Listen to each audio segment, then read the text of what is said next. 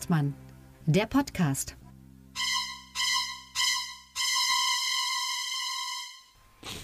Guten Morgen, hallo. Wir sind hier überraschenderweise nochmal zusammengekommen, heute am Samstag, dem 17. Februar, zu einer Sonderfolge Lucke und Hengstmann, Folge 76. Ähm, äh, kein besonders satirisches Thema.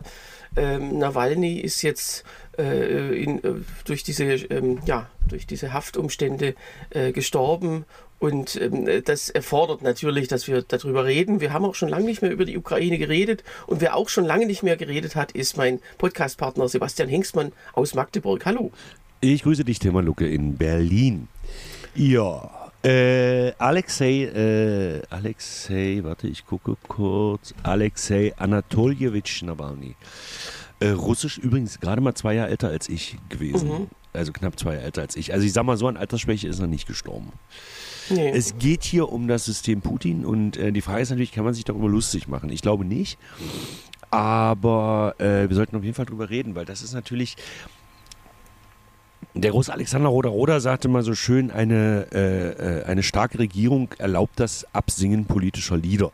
Mhm. Damit sind zwar eher Leute wie wir beide gemeint, aber eine starke Regierung lässt auch Dissidenten zu. Das ist ja einer der Gründe, warum ich zum Beispiel auch im Grunde vehement gegen ein AfD-Verbot bin, es sei denn, es geht irgendwann nicht mehr. Das ist also aber ein gutes, äh, valides äh, und äh, messbares Argument. Es geht irgendwann nicht mehr. Naja, also wenn sie denn wirklich sich hinstellt und sagt, wir müssen jetzt endlich diese Regierung hier wegfegen und zu Gewalt aufruft. das passiert ja auch, auf, äh, zwar nicht auf, auf, dem, auf dem Parteitag auch, aber äh, eben nicht im Parteiprogramm. Also einzelne Leute tun das die ganze Zeit. Und auf diesen Demos, gestern wurde in Münster eine AfD äh, ein AfD-Neujahrsempfang ja blockiert von 30.000 Menschen und das war wow. plötzlich der, das war plötzlich der schlimmste Mob aller Zeiten und wenn die Bauern oder wenn eben, ähm, äh, wenn also die Bauern plus plus äh, rechtsextremer Anhang irgendwas machen, dann ist es das Volk. Also naja. Naja, du darfst ja auch nicht vergessen, dass bei den Demos heute ist in Magdeburg zum Beispiel eine, eine, eine große Demo gegen rechts. Ähm, die sind alle gekauft. Genau oder gezwungen. Ja. Zum Beispiel, das wusste ich auch nicht. Sämtliche deutsche Beamten werden gezwungen, auf diese Demos zu gehen. ja, das wusste ich auch nicht. Dann müssten es ja 80 äh, Millionen Teilnehmer geben. Also so viele Beamte, wie äh, durch diesen Bürokratieaufwuchs jetzt ähm, quasi angewachsen sind. Naja, das ist ja interessant. Es werden tatsächlich immer mehr, ja. Also ein Teil, ein Grund für den Fachkräftemangel, nicht der Hauptgrund und nicht der größte, ist aber tatsächlich, dass immer mehr Leute aus der freien Wirtschaft in mhm. die ähm, in den sogenannten Staatsdienst gezogen werden, was nicht ganz stimmt, weil die meisten, die wirklich kreativ, vernünftig und selbstbestimmt arbeiten wollen, gehen nicht in den öffentlichen Dienst. Ja, schon, aber wie du sagst, die, die Fachkräfte oder die einfachen Arbeitskräfte, die vielleicht auch jetzt nicht so viel in der Birne haben, die kommen in so einem Rathaus oder in so einem Ordnungsamt wunderbar durch oder in so einem Gesundheitsamt, äh, in dem sie da im Büro sitzen und nichts tun. Ja? Also ich sage mal oder so, Faxen, Überforderung. Bei, Faxen beim gedruckt werden zugucken. Genau. Faxen beim gedruckt werden. Das ist schön formuliert. Und äh, wir reden ja von der deutschen von, Verwaltung. Das könnte von Olaf Scholz sein, so eine, so eine genau. verschwurbelte Formulierung. Genau. Und äh, wir reden hier von der deutschen Verwaltung. Und da gibt es definitiv auch noch Faxe. Und ja, die werden da auch noch benutzt. Ja, genau. Natürlich nur für den internen Gebrauch, weil niemand sonst auf der Welt mehr Faxe hat. Und hast du noch ein Faxgerät? Ich hatte nie eins. Ich habe tatsächlich in meinem Leben nie ein Fax abgeschickt. Und wenn ich Glück habe, äh, muss ich bis zu meinem Tod das auch nie tun. Du bist ja gerade nicht zu Hause, ich sehe das ja, du sitzt ja da vor einer riesen Bücherwand, also auch bei dir zu Hause sitzt du vor einer riesen Bücherwand, aber ich vermute, du bist in Waldbach bei deinen Eltern? Ja. Gibt es da ein Faxgerät in diesem Haus? Nein, auch nicht. Das hat, das, äh, das, das, ja, das ging irgendwie an, an, unserer Familie halt vorbei, weil das haben sich dann irgendwann ja viele angeschafft. Aber wer, ehrlicherweise, wer braucht das? Außer wenn man jetzt quasi äh, in einem Amt, äh, also in, in einem beruflichen Zusammenhang das braucht. Aber privat ist es ja vollkommener Quatsch schon immer gewesen, Fax. Genau. Ja, es gibt ja diese mehr des deutschen Behörden und äh, wir reden jetzt relativ äh, äh, bewusst über deutsche Beamte, obwohl wir eigentlich über Alexander Walny reden wollen. Ähm, gibt ja die mehr, dass wenn irgendwas, wenn, wenn, wenn äh, in ein deutsches Amt eine E-Mail kommt, wird die erstmal ausgedruckt, dann gelesen, bearbeitet, wieder eingescannt und weitergeschickt. Ich weiß nicht, ob das so stimmt, aber sagen wir mal so, ich Meistens auch inklusive aller äh, so eine E-Mail hat ja dann auch immer äh, oft die, die Mails, die vorher waren und davor, also äh, an AW Doppelpunkt, AW Doppelpunkt und das wird alles mit hinten dran und dann noch die Signaturen und so weiter, alles schön Die mit sogenannten ausgedruckt. Metadaten. Ja, die Metadaten, nee, das, die, die kann man nicht aus, also die, Na doch, bei manchen E-Mail-Programmen, die lesen auch die Metadaten aus. okay. Egal.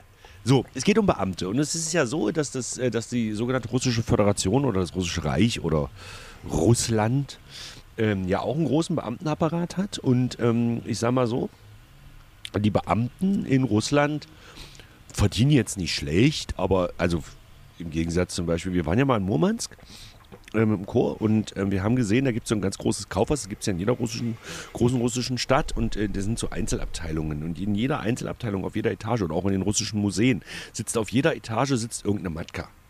Also eine ältere russische Dame oder ein älterer russischer Herr und die passen da auf. Also die könnten nichts machen. Also die sind einfach auch körperlich nicht in der Lage, da wirklich, also es ist kein, sondern die werden einfach dafür bezahlt, dass die da sitzen. Und die seien natürlich extrem scheiße bezahlt. Und dafür, und im Gegensatz dazu ist ein russischer Beamter dann doch relativ gut bezahlt, aber eben nicht gut genug. Und vor allem wissen die natürlich auch ihre Macht auszuspielen. Da könnte man sagen, hier auf dem Deutschen Straßenverkehrsamt weißt du inzwischen auch deine Macht auszuspielen. Aber ich glaube, dass es auf deutschen Ämtern doch wesentlich humaner zugeht als zum Beispiel noch vor 50 Jahren.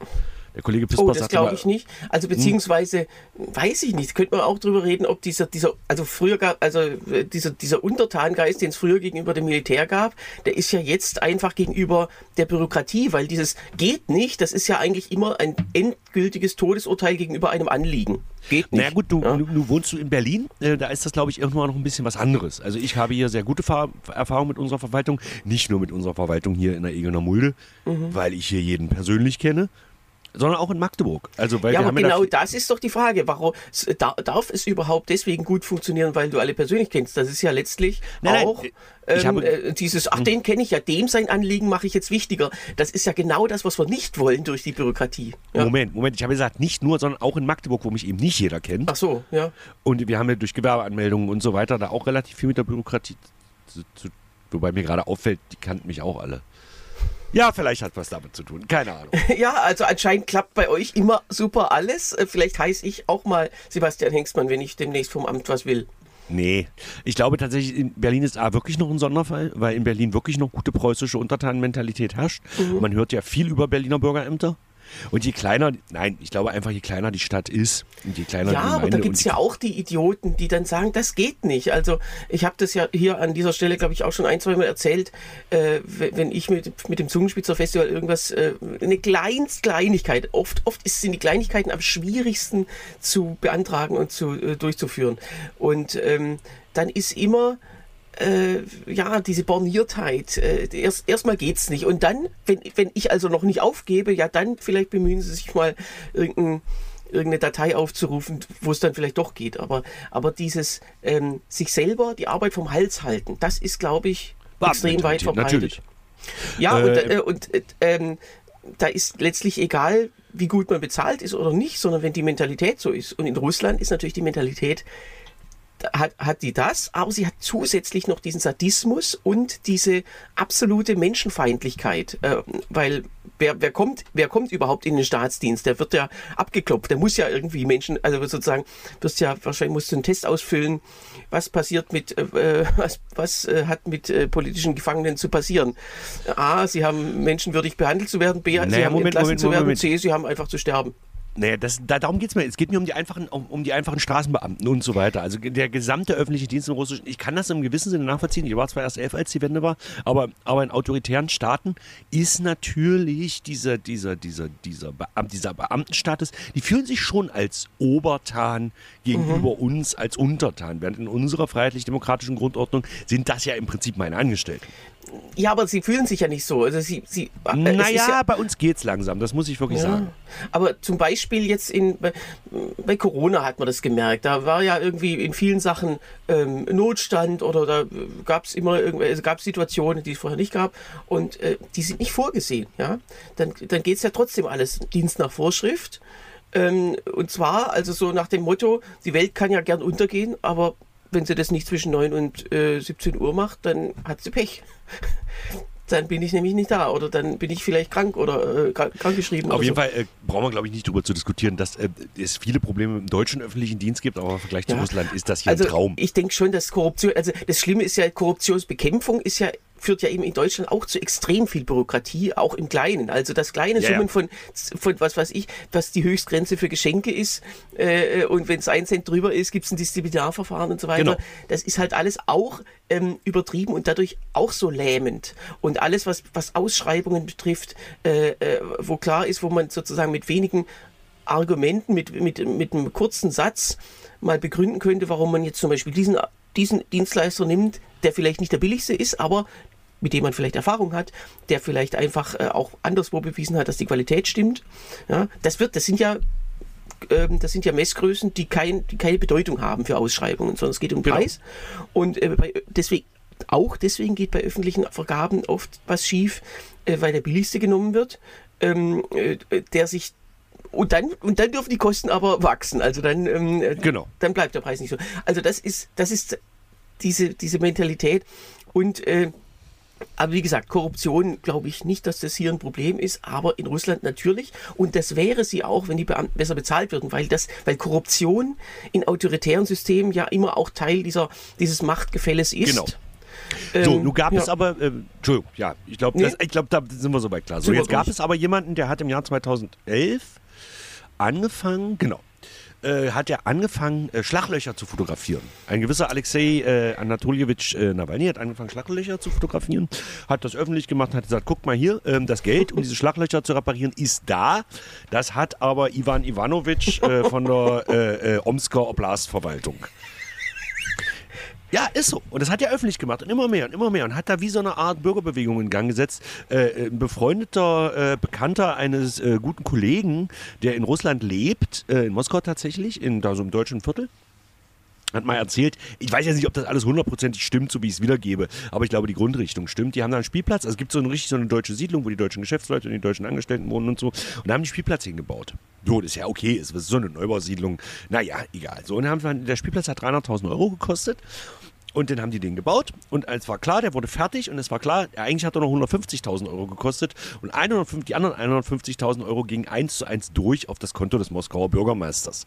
Das war es aber allen klar. Das heißt, in Russland werden die Projekte einfach doppelt so hoch kalkuliert, wie sie sind, weil die da die Bestechungsgelder schon mit eingerechnet werden. Das hat unser Techniker übrigens gestern, unser Clemens, das fand ich sehr lustig, sagte, ja, und in Deutschland, da wird einfach erstmal auf die Hälfte kalkuliert. Und dann wird es am Ende doppelt so teuer und kein deutscher Beamter hat irgendwas davon.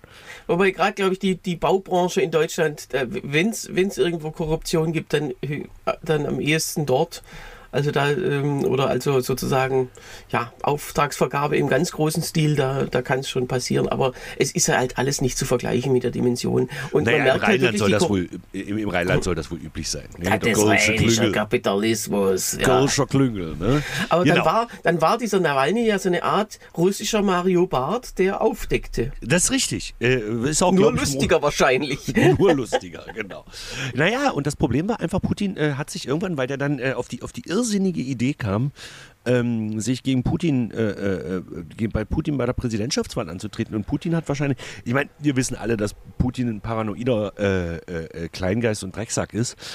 Und ähm, dass der Angst vor jedem, aber er ist halt auch nicht blöd und der wusste, der hätte theoretisch vielleicht sogar eine Chance gehabt. Ich persönlich habe mich jetzt nicht so intensiv mit der Geschichte von Alexei Nawalny beschäftigt, aber ich glaube auch nicht, dass das jetzt der größte äh, Übersympath und äh, äh, der totale Menschenfreund ist und so. Es spe- steckt auch sehr viel Narzissmus drin, da können wir gleich noch drüber reden, aber ähm, Ja, Putin aber äh, es ist wie mit allen, die das Glück haben, dann durch das, was sie machen, eine gewisse Prominenz zu erlangen. Also das ging halt viral mit, diesen, mit dieser Korruptionsaufdeckung und das war dann sein Spezialgebiet und dann hat er ja auch versucht, beim letzten Mal Präsident zu werden. Das gab dann äh, seltsamerweise Unstimmigkeiten mit den Unterschriften, so wie jetzt neulich auch mit dem einzigen Kandidaten, der, der nicht für den Krieg ist, aber natürlich auch nicht offen dagegen sein darf, aber der sozusagen der Einzige, der in Frage käme als Oppositionskandidat, dem seine Unterschriften wurden alles sehr genau geprüft.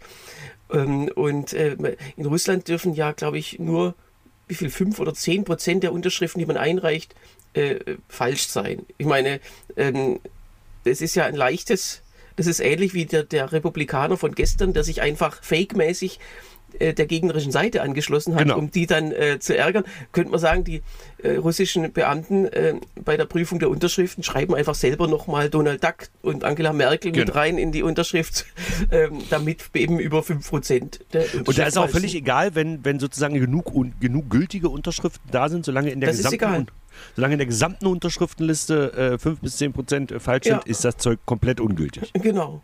Und Das bei ja anderen. Kandidaten, die regierungsfreundlich sind, die ja eher nur die Dummies sind, damit Mhm. Putin nicht genau 100% kriegt, ähm, die, äh, da, da stimmen dann seltsamerweise äh, Sag fast mal, alle Unterschriften. eigentlich Sjuganov und Schirinowski, leben die noch? Die sind ja eigentlich Schirinowski ist gestorben und zwar kurz nach dem Beginn des äh, Krieges, äh, den er ja tatsächlich korrekt vorhergesagt hatte. Äh, fast aufs Datum genau. Und äh, Schirinowski, das war ja immer so ein Rechtsnationalist, auch so ein, so Genau. ein Spinner, der also immer gesagt hat, man sollte ganz Europa mit Atombomben ausrotten. Also sowas sagt ja nicht mal Putin. Noch nicht. Mhm. Und der durfte auch immer antreten und von links, von, den, von kommunistischer Seite immer Sjuganov, wobei der äh, seit zwei Wahlen schon von jemand anderem abgelöst wird. Aber die Kommunisten treten auch immer, immer schön mit an. Und die sind ja auch von Putin geduldet. Also ich Na glaube, ich glaube, der Genosse Wladimir Wladimirovich hat die irgendwann mal in sein Büro gebeten und hat gesagt, wie fühlt ihr euch so in der Duma? Findet ihr das schön? Ja? Wollen wir das weiter so machen?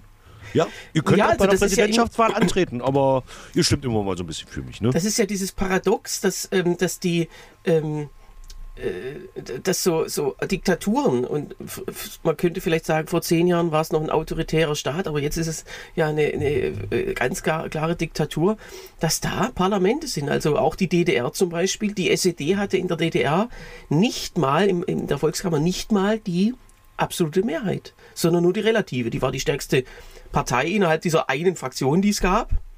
Ja, Bündnis Sarah Wagenknecht. Ah, nee, doch nicht, sondern ähm, Nationale Front.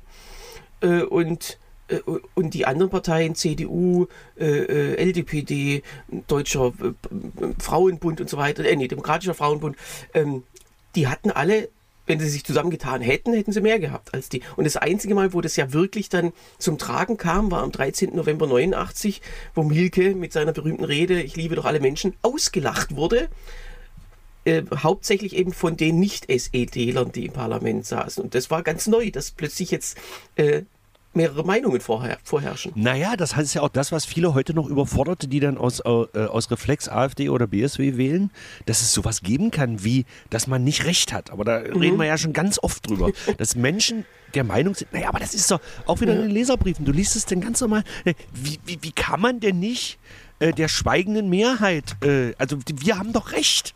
Das ist doch aber nun mal so. Die Politiker sollen sich da oben nicht die Taschen voll machen und sollen, und sollen uns hier mal ein paar Gelder geben. So. Ja. Um jetzt mal zu Weihnachten Nawalny zurückzukommen, weil das ja hier heute eigentlich das Thema unserer Folge ist. Aber du merkst, es ist ein viel sch grobschlächtiges Thema. Ähm, Ja, und in genau einem Monat sind ja ähm, äh, Parlamentswahlen, äh, äh, Präsidentschaftswahlen in Russland. Die Putin eigentlich gar nicht mehr, äh, äh, wo Putin eigentlich gar nicht mehr teilnehmen dürfte. Aber das ist ja das Schöne, wenn man jedes Mal von der Präsidentschaftswahl eine neue Verfassung macht und sagt, ab hier gelten jetzt wieder die zwei Amtszeiten. Bin Genau. mal gespannt, wie Trump das in den USA macht. Also die Verfassung ist nicht neu, aber dieser Passus, also dieser Artikel ist neu und der sagt, wie du sagst, äh, dieses so äh, ab jetzt. Also genau, und das wird ja dann in, und das Ja. wird ja dann vermutlich in zehn Jahren erstmal wieder neu gemacht werden. Ja, oder ist Putin gerade mal 82, also ungefähr so alt wie äh, Joe Biden jetzt. Das wird Stimmt. schon gehen. Ja, also insofern, alles gut. Ja, Ähm, wobei, äh, apropos Joe Biden, ich habe jetzt gelesen, Trump wurde gestern verurteilt, verurteilt, rechtskräftig verurteilt, äh, wegen irgendeiner der vielen Sachen, ich habe jetzt nicht genau nachgelesen, zu 350 Millionen Dollar Schadensersatz. Hat Ja, der so also- viel? Vielleicht haben sie ihn auch nur deswegen, deswegen dazu verurteilt, um rauszufinden, ob er überhaupt so viel hat. Weil genau das war ja der Grund für den Prozess, ähm, weil er Steuerunterlagen manipuliert hat. Ähm, Genau. Äh, um, um, um größer, also beziehungsweise nicht ähm, sozusagen um kreditwürdiger zu erscheinen. Das war der Anklagepunkt. Ah ja, okay. Also er hat mehr Vermögens ähm, vorgetäuscht, als er hatte.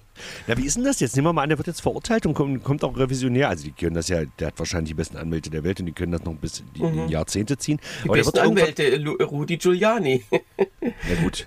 ähm, aber äh, könnt, könnte er sich dafür auch selbst begnadigen oder gilt das nur für Gefängnisstrafen? Nee, nee, Begnadigung gilt für alles.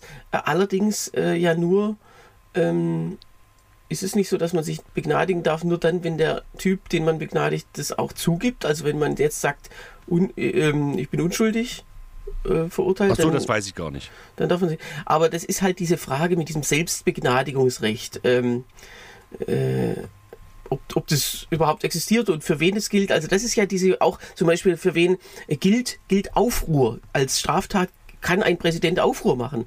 Ähm, er sagt nein, weil der Präsident ja sozusagen alles allmächtig ist in seiner Welt.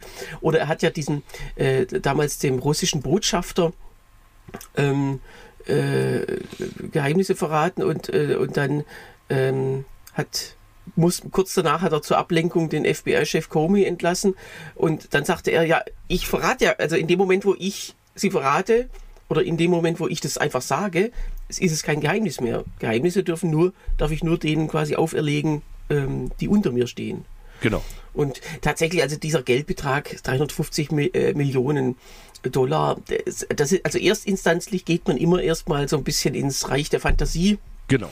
Und dann geht es weiter runter. Das ist eigentlich Verhandlungssache. Also es, ich weiß nicht, ob es in Deutschland, in Deutschland sind natürlich die, die Dimensionen anders, aber ähm, äh, man kann hundertprozentig sagen, diese Summe wird am Ende nicht bezahlt werden müssen. Genau. Aber zurück zu Alexei Nawalny. So, jetzt Ja. hat er den bei den Präsidentschaftswahlen ausgeschlossen. Dann gibt es Novichok. Also, ähm, das ist so ein, ja, so ein Nervengift. Und ähm, eines Tages wurde Alexei Nawalny brach auf der Straße zusammen. Wie jetzt übrigens auch, wahrscheinlich, das, da können wir gleich nochmal drüber reden. Ähm, und wurde dann nach Deutschland eingeflogen Nee, und nicht auf der Straße, sogar im, im Flugzeug. stimmt im Flugzeug. Also er brach Ähm, auf jeden Fall zusammen. Also er wollte fliegen nach ähm, Omsk, Mhm. glaube ich, und die, ähm, der Pilot hat dann mehr oder weniger unter Risiko, dass er auch irgendwelche Konsequenzen kriegt, gesagt, so, ich fliege jetzt, ähm, äh, ich, ich liefere den jetzt ein und die, die dortigen Ärzte haben dann also ganz schnell das Schlimmste vermutet und äh, irgendwie haben sie es geschafft, den nach Berlin zu kriegen. Eine Äh, Charité? innerhalb weniger Stunden nach Berlin und dort konnte man ihn dann äh, wiederherstellen. Also das ist Genau. wirklich, da ging es glaube ich um Minuten, ähm, äh, wo jeder Beteiligte, der Pilot und die ganzen Ärzte äh, auch richtig gehandelt haben. Äh, ob die Konsequenzen haben, weiß man nicht. Also es gibt ja wohl das Gerücht, die Geschichte, die Ur- Urban Legend, weiß ich nicht, ob das so stimmt, aber dass wohl ähm, als Stalin starb 1953, wurde er von vier Sowjetsoldaten, der, der damals noch nicht Roten Armee oder schon Roten Armee, ich weiß es nicht mehr, zu Grab getragen wurde und einer dieser Soldaten stolperte wohl mit Stalin auf dem Puckel. Und der war dann auch weg. Ähm, ich will jetzt nicht Putin mit Stalin vergleichen, das hieße Stalin unfair, aber egal. Ähm, um zum Thema zurückzukommen. So, also Novichok, das ist also ein Nervengift, das wird auch sehr gerne äh, in KGB-Kreisen, weiß nicht, wie ich da jetzt, weiß ich, wo da jetzt die Verbindung zu Putin ist, aber Putin hat auch immer abgestritten, dass das war. Und Mhm. Gregor Gysi hat auch immer gesagt, das kann ja gar nicht Putin gewesen sein. Putin hätte doch ganz andere Methoden. Mhm. Man könnte ihn heute mal fragen, ob er dieser sehr speziellen Meinung immer noch ist. Ich glaube, Herr Gysi ist auch sehr erläutert und manchmal habe ich so ein bisschen das Gefühl, dass die auch sehr auf Parteilinie reden. Ich meine, wir sind beide Mitglieder einer Partei, aber ich glaube, wir sind beide auch jetzt, sagen wir mal, nicht die strammsten Parteisoldaten. Nee.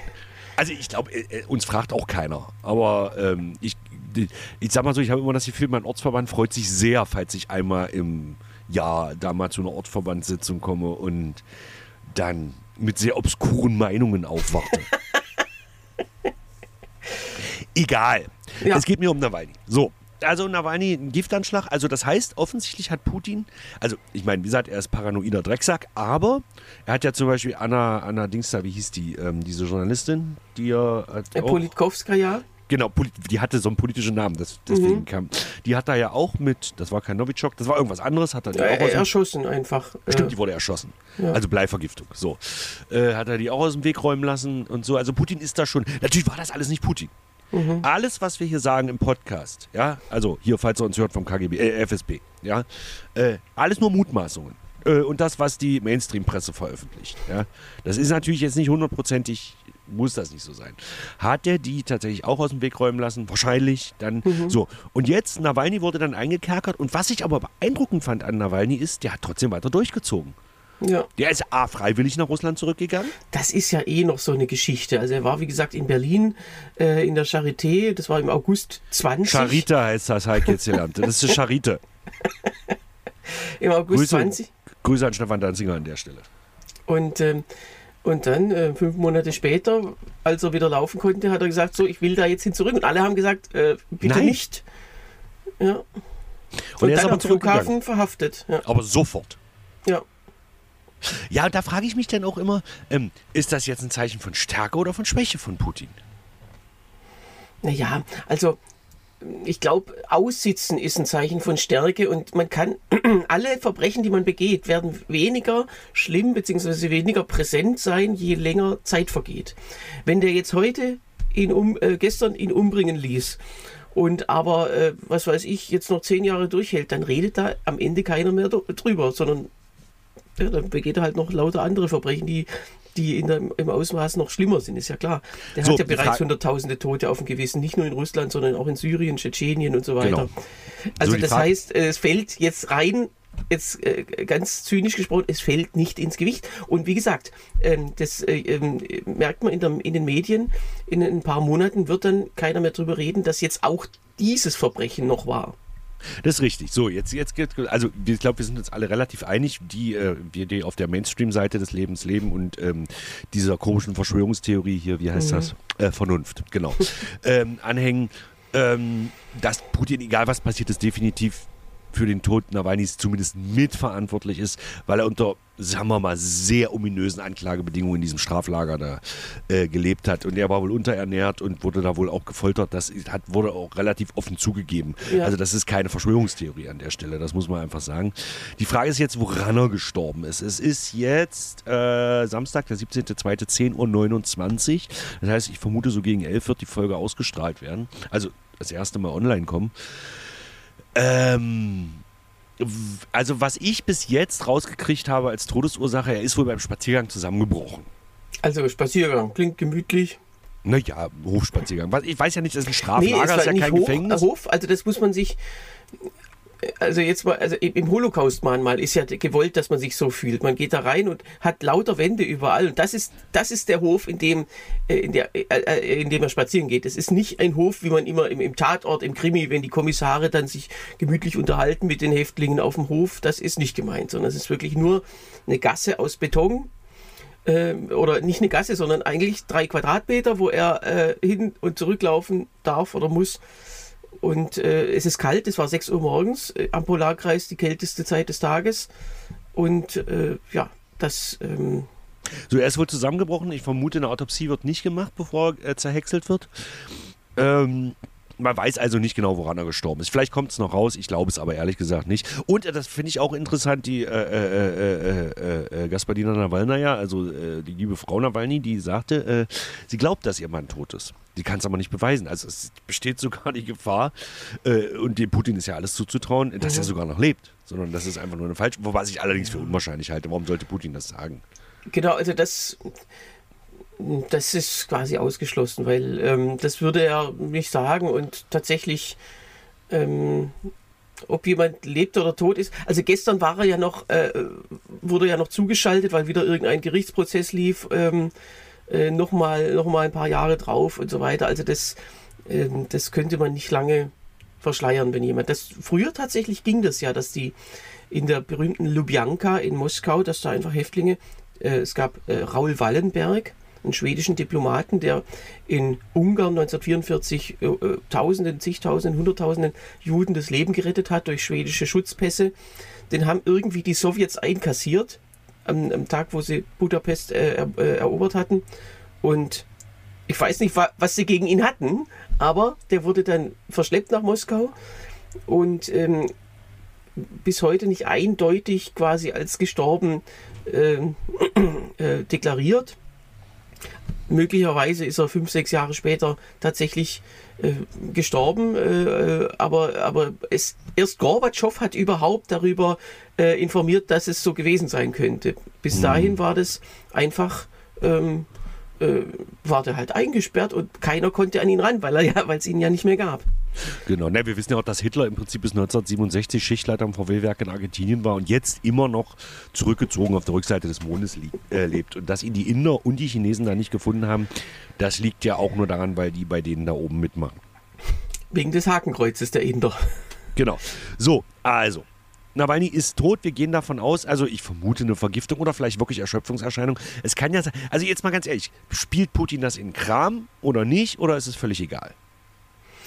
Ich glaube, die, die Putin-Freunde sind inzwischen so verstrahlt, dass sie, äh, dass man selbst dieses Verbrechen äh, dass sie dafür Ausreden finden, wie du sagst, Mainstream oder, oder das war ja ein Faschist, das hat die, die berühmte Anstalt hat es noch vor, äh, vor ein paar Jahren, als er schon verhaftet war, ja, groß rausgetönt. Die Anstalt ist ja immer großer Experte für, für Putins äh, Wohltaten. Und ähm, man kann diesen Putin-Fans, glaube ich, einfach gar nichts beweisen. Äh, Moment, du meinst äh, jetzt die Satire-Sendung im ZDF? Genau. Von Wagner und Uthoff? Genau dass er Faschist ist.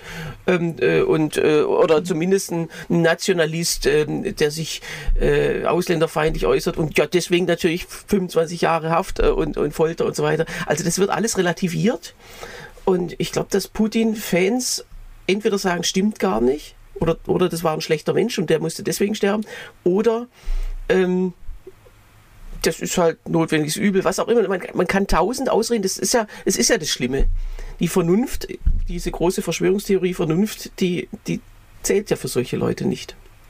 Naja, es ist auch immer noch eine Art von autoritärem Denken, egal wie rum man das sieht. So auch. Also dieses, das ist ja auch dieses AfD-Denken. Also genau. Gegner müssen nicht abgewählt werden, sondern, äh, sondern, sie müssen vernichtet oder mindestens eingesperrt, aber meistens noch Schlimmeres werden. Und äh, und ähm, in so einem autoritären Denken ist natürlich dann dieses, dass man als Regimegegner einfach, weil man ein Plakat hochhält, für fünf Jahre in den Knast wandert, das ist angemessen. Ja, quasi. Natürlich. Ja. natürlich. Und das war ja früher auch so. Und ganz viele, die jetzt äh, AfD wählen, gerade bei uns im Osten oder auch BSW wählen, denen ist zum Beispiel nicht klar, wieso es keine Grenzen mehr geben sollte. Mhm. Die, die verstehen das Prinzip der Nicht-Vorhandensein von Grenzen nicht wenn ich langsam das Prinzip von Grenzen nicht mehr verstehe. Also ja, was, also ich, äh, es, es, gibt ja verschiedene Grenzen. Also sagen wir mal ja. die deutsch-polnische Grenze oder die deutsch-österreichische Grenze. Äh, das sind Grenzen, wo, wo sozusagen wir zum selben Staatenverbund gehören und da gibt es also alle, alle Arten von äh, Erleichterungen. Jeder kann überall wohnen, arbeiten, sogar Kommunal- und Europawahl mitwählen. Und dann gibt es natürlich die Außengrenzen, die sind vielleicht auch zum Beispiel nach Großbritannien weniger streng als jetzt nach, was weiß ich, nach Serbien oder so. Ähm, ja, selbst da, aber sagen wir mal nach, sagen wir mal in die Ukraine zum Beispiel oder nach ja, Russland. Sagen, wir mal, sagen wir mal Weißrussland, da gibt es ja okay, auch eine ja, genau, ja, das ist ein schönes Beispiel. Aber da, da, ist natürlich, da ist natürlich die Grenze, ist natürlich eine Systemgrenze. Das ist ja keine Staatengrenze, das ist eine Systemgrenze. Also, äh, nun bin ich da vielleicht auch ein bisschen zu gut Mensch und so weiter, aber ich persönlich denke, nur weil sich historisch gesehen, da der König und da der König, sind wir ja keine anderen Menschen. Also warum soll es da Grenzen geben? Ja, also äh, das ist natürlich eine, eine Sache. Äh, wir haben nun mal die Situation, dass äh, es viel Migration quasi nach äh, Europa gibt, aus dem Grund, weil es uns hier besser geht als fast allen anderen Gegenden der Welt. Und äh, das sagen, kann man befürworten. Genau, das, das, kann man befürworten oder das kann man aber auch kritisch sehen, weil äh, wenn man jetzt sagen würde, die Grenzen sind ganz weg, dann sind ja, dann ist es ja eine Einladung theoretisch an alle. Und die AfD behauptet ja auch immer, es ist geplant, dass 30, 40 Millionen Menschen kommen. Ähm, das ist rein praktisch ja äh, unwahrscheinlich, aber es ist äh, vom Prinzip her zumindest äh, möglich. Und wenn man ja, jetzt, es ist natürlich jetzt Quatsch.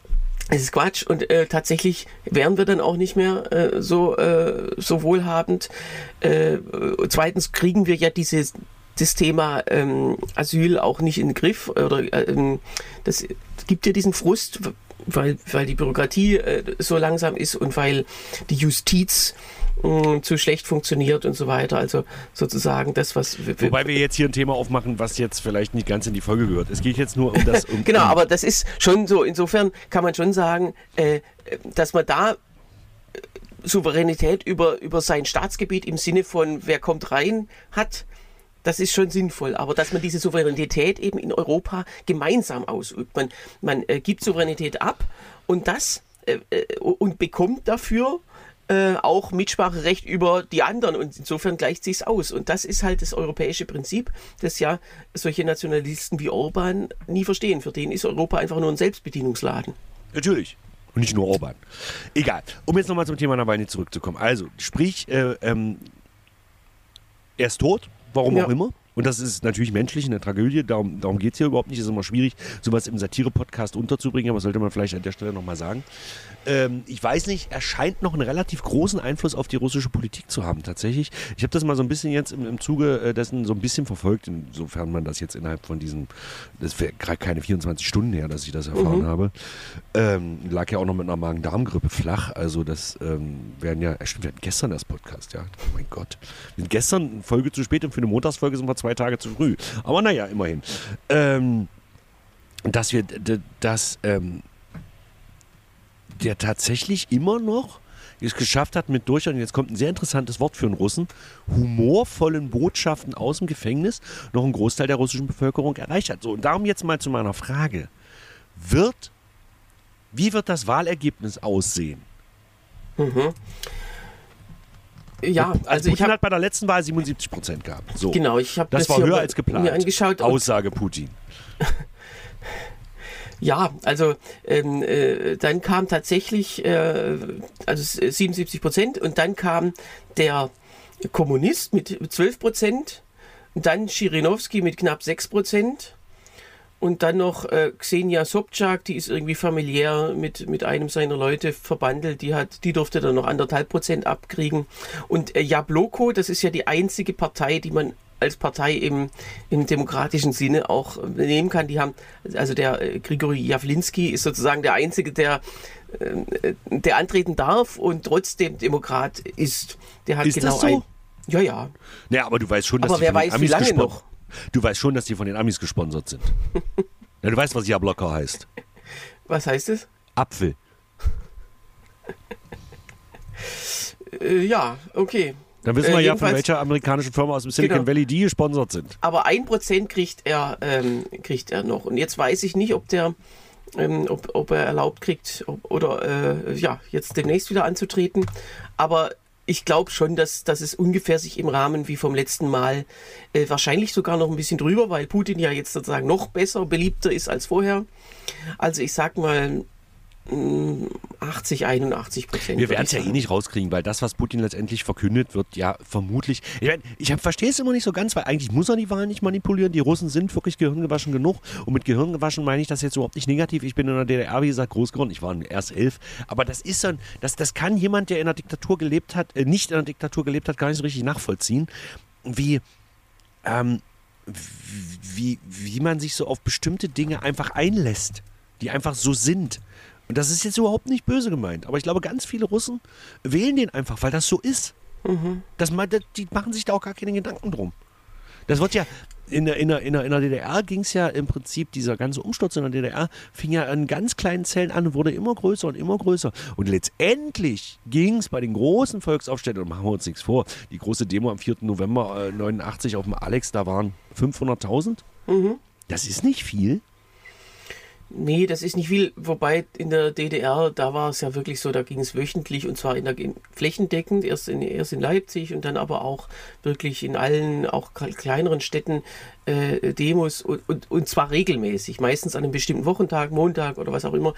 Ähm, und die, äh, das kann man dann schon einfach nicht ignorieren. Aber äh, tatsächlich der Bevölkerungsanteil der Leute, die tatsächlich auf der Straße sind, Genau. der ist ähm, sehr gering. Bei 500.000 von, von sech- 16 Millionen oder Naja, sagen wir mal nur Berlin. Sagen wir mal nur Berlin, äh, äh, waren ja immerhin nur, nur Ostberlin, muss man Ja, sagen. Na gut, das sind 1,2 Millionen gewesen. Gut, da ist es mehr als die Hälfte, aber es waren ja nicht nur Ostberliner auf der Demo. Ja. Mhm. Ja. Gut, nun kann man sagen, mein Vater sagt ja immer auf der Bühne, ich war 89 auch auf der Straße und da habe ich immer gesagt, ja, aber zum Einkaufen.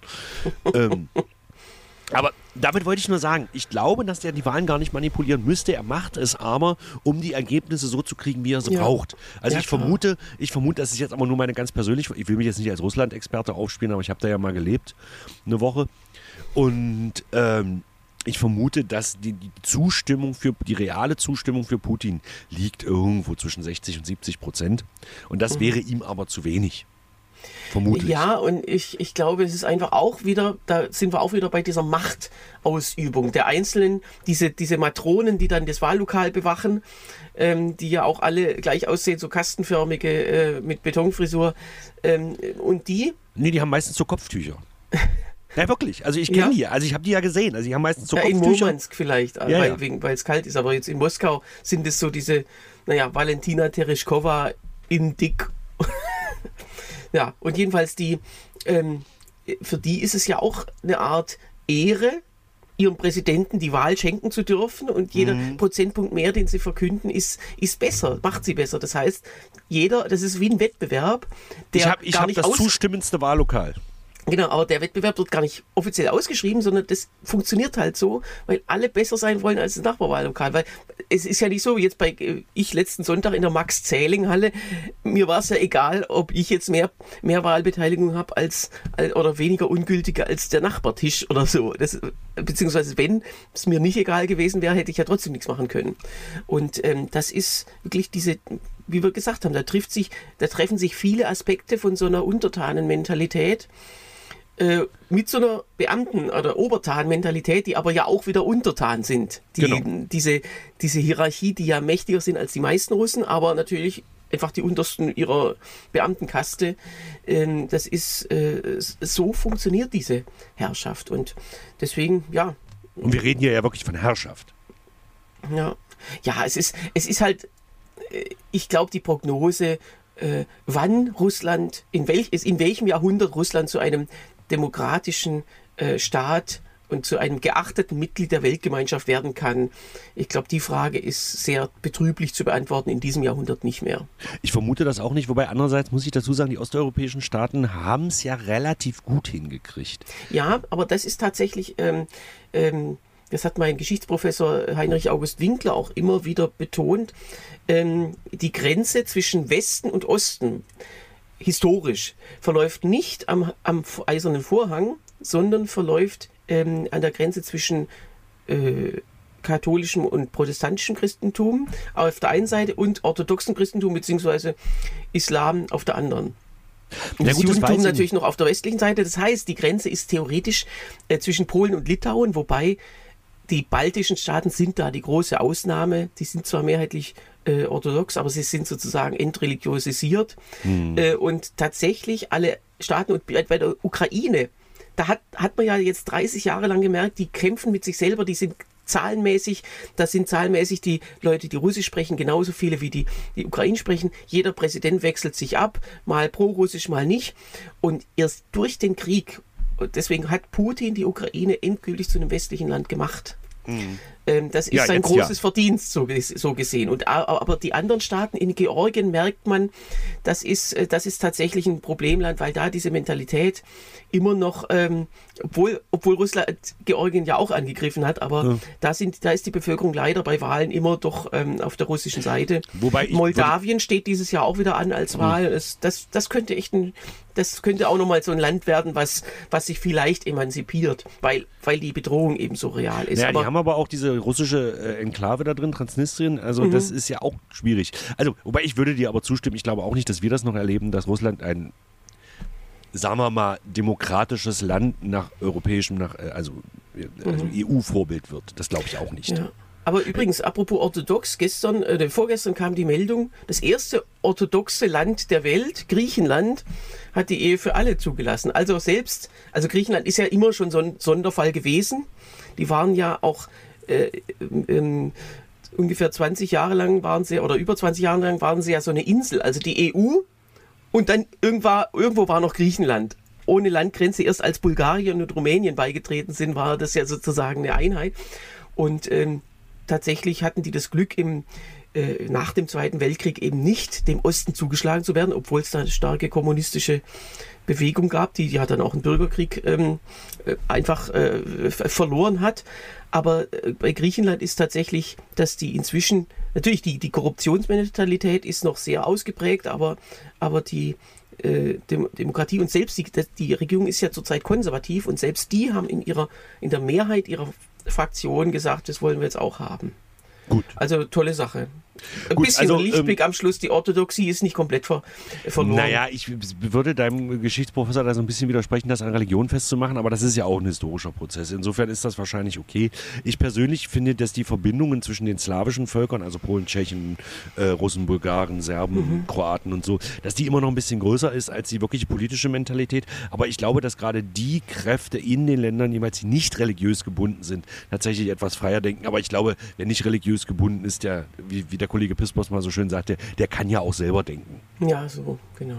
Ja, gut. Ähm, So, ich ich habe du noch einen kleinen Lichtblick, der mit, mit dem heutigen Thema nichts zu tun hat. Gerade auch, aber auch, ähm, weil wir darüber auch schon mal gesprochen haben, die Welt wird tatsächlich auch gelegentlich besser und deswegen muss das hier erwähnt werden. Sehr gerne. Ähm, das berühmte Organspenderegister, Ja. das es ja offiziell schon seit zwei Jahren gibt, aber inoffiziell natürlich noch nicht. Das soll jetzt laut Karl Lauterbach in, im nächsten Monat, äh, Mitte März, äh, entstehen. Ähm, das ist dann natürlich noch komplett leer und wann es gefüllt werden wird, also das sollen ja die, die Bürgerämter sollen ja bei der, Ein bei, bei, bei der Verlängerung des Pers- Personalausweises Fragen. abfragen, ob man Organspender sein möchte und das wird dann da eingetragen äh, oder per Fax quasi da eingetragen. So. Naja, und, da äh, kommt jemand mit einem Papyrus und da wird das dann eingemeißelt. Das ist genau, übrigens totaler Quatsch, was ich hier gerade sage, aber es ist ja auch egal. Und wenn in zehn Jahren alle mal ihren Personalausweis erneuert haben, dann könnte es sein, dass dieses Organspenderegister äh, zumindest vollständig ausgefüllt ist. Äh, wahrscheinlich aber nicht. Aber immerhin, ähm, äh, ja, wir, diese Entscheidung vor vier Jahren vom Bundestag war ja, war ja wirklich verheerend. Und jetzt ähm, mit, mit über zweijähriger Verspätung kommt dieses Register. Äh, vielleicht geht es jetzt doch ein kleines bisschen bergauf. Genau. So. Das war's. Ähm, äh, wir äh, freuen uns, dass wir uns eigentlich heute aus diesem Anlass, traurigen Anlass, nochmal sehen konnten, hören Ja, ich konnten. vermute, wir hören uns am Montag, wenn im Bundestag irgendwo eine Maus gekackt hat.